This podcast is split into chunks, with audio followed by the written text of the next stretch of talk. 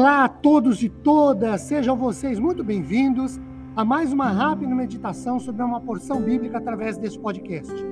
Meu nome é Ricardo Bresciani e eu sou pastor da Igreja Presbiteriana Filadélfia de Araraquara, igreja esta situada na Avenida Doutor Leite de Moraes, 521 na Vila Xavier.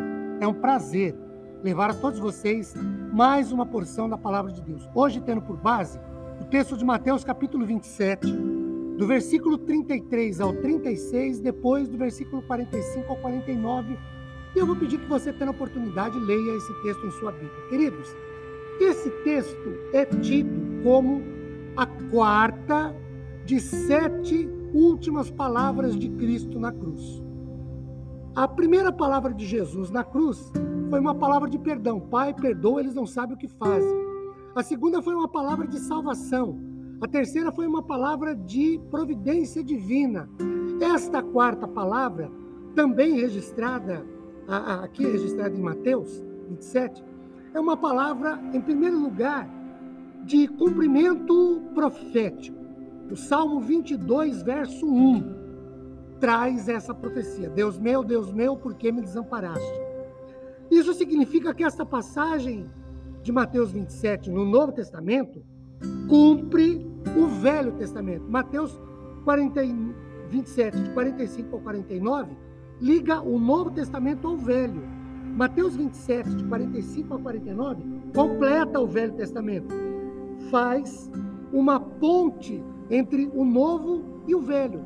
Então ele é, ela é uma passagem que cumpre uma profecia do Velho Testamento. Em segundo lugar, essa quarta palavra da cruz, ou quarta palavra de Jesus na cruz, é uma palavra de desamparo pelo intenso sofrimento e agonia enfrentados por Jesus, que carregava sobre si o pecado de toda a humanidade, de todos os tempos passados, presente e futuro, numa espécie de cumprimento de Isaías 59 quando diz que as nossas iniquidades, no caso, as nossas mesmo, sobre Jesus, fizeram separação. Por isso ele diz: Deus meu, Deus meu, por que me desamparaste? É uma palavra de desamparo. Aqui, queridos, Deus aceitou todas as pessoas na pessoa de Jesus e assum, que assumiu os pecados de todas elas. Jesus assumiu o pecado de toda a raça humana em todos os tempos e todos os pecados.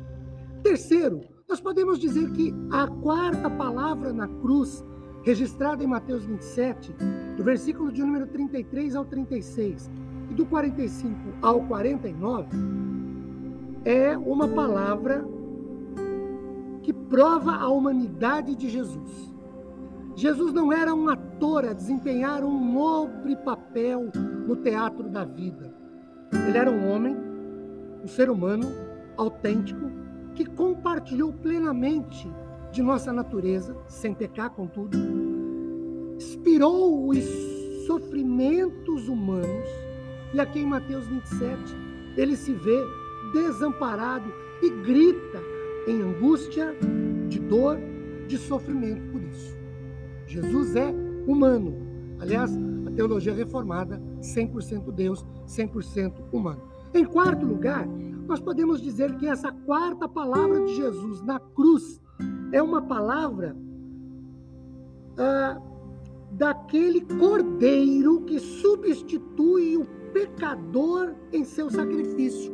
O castigo na cruz era nosso, mas Jesus nos substituiu.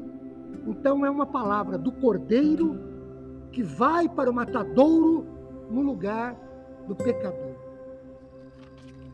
Na cruz, a quarta palavra de Jesus é de cumprimento profético, é uma palavra de desamparo, de sentimento de angústia, de desamparo, é uma palavra que prova a sua humanidade e é um ato de o cordeiro substituir o pecador. Que Deus nos abençoe com sua paz, seu consolo e graça.